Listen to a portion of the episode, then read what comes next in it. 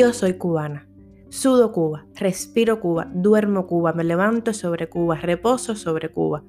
Yo soy cubana desde la raíz del pelo hasta la punta de la uña del dedo del medio del pie derecho. Yo soy cubana aunque no viva en Cuba.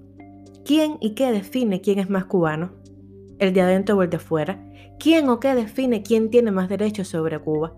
Digamos que yo no solo soy cubana porque nací en Cuba, con todo el dinero que he mandado soy también propietaria de una parte material de la isla. Un día, en el cuartico de migración del aeropuerto José Martí, un oficial me preguntó por qué yo iba a Cuba. Un tipo intimidante, un moreno alto con la frente fruncida con mi pasaporte en sus manos. Y yo le respondí fresquita. Mire ahí en mi pasaporte que dice de dónde soy. Vengo a Cuba porque soy cubana y vendré y me iré todas las veces que quiera. Ahí terminó la conversación. Yo hablo de Cuba, de lo que amo y de lo que odio, desde que estaba dentro de Cuba, desde que tengo uso de razón. No. En mi época no se usaba poner carteles ni declararse en huelga de hambre dentro de la casa. No se estilaba reunirse frente al Ministerio de Cultura, ni aplaudir a, las 9 de la noche, ni parar de enviarle dinero a la familia como último recurso.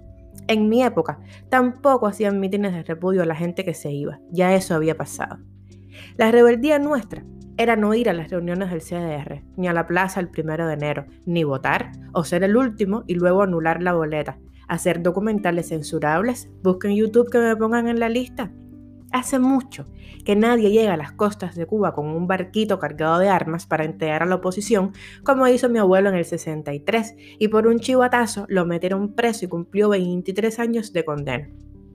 Hace mucho, muchísimo, que no hay una persona a la que seguir con los ojos cerrados. Hace mucho que nadie se prepara para asaltar una estación de policía o incendiar una unidad de bomberos. Cuando se habla de Cuba me empieza un hormigueo por todo el cuerpo.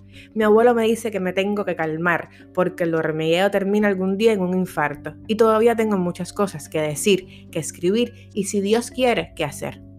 A mí ya me da lo mismo si me dejan entrar a Cuba de nuevo a ver a mi padre antes que muera. Hace mucho la casa de Requena no es mi casa y los amigos del malecón o ya no son mis amigos o ya no viven en Cuba.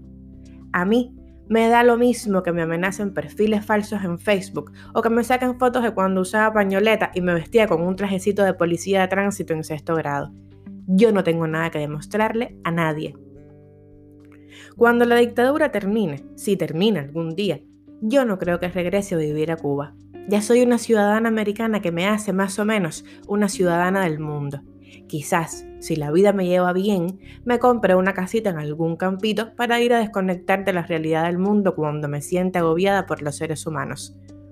Yo soy una patriota, y antes me acomodaba, buscaba mi sitio y miraba, desde lejos, que es de donde mejor se ve.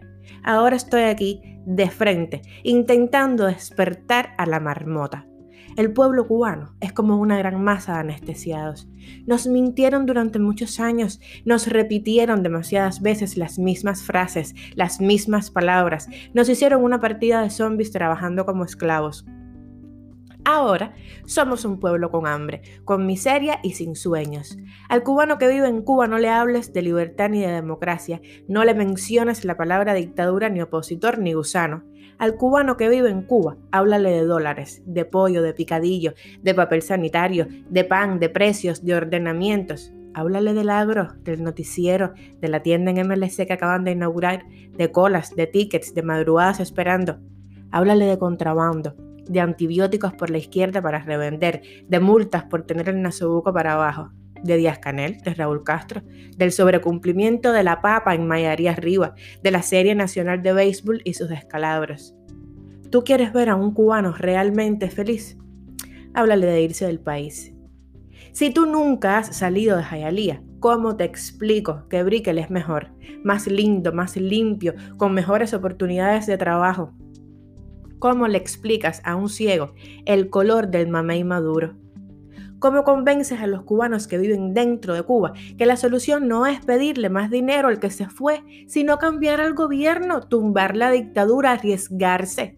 ¿Hay manera de que estén peor que ahora? El que venga va a desordenar más de, de lo que han estado.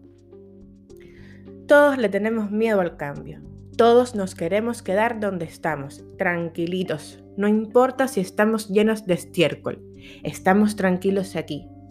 Pero cuando el estiércol sube y empieza a taparte la cara y empieza a faltarte el aire, entonces es otra cosa. Esperamos hasta ese punto. Mira, que ya lo tienes hasta el cuello, ya le sientes el olorcito, ya no puedes mover los brazos. Yo me fui. Y ustedes no me necesitan allá adentro porque son 11 millones de cubanos. ¿O me vas a decir que depende de los 3.000 que estamos fuera? Yo te apoyo en lo que necesites y no puedas conseguir adentro. Yo estoy aquí para ti, siempre lo he estado.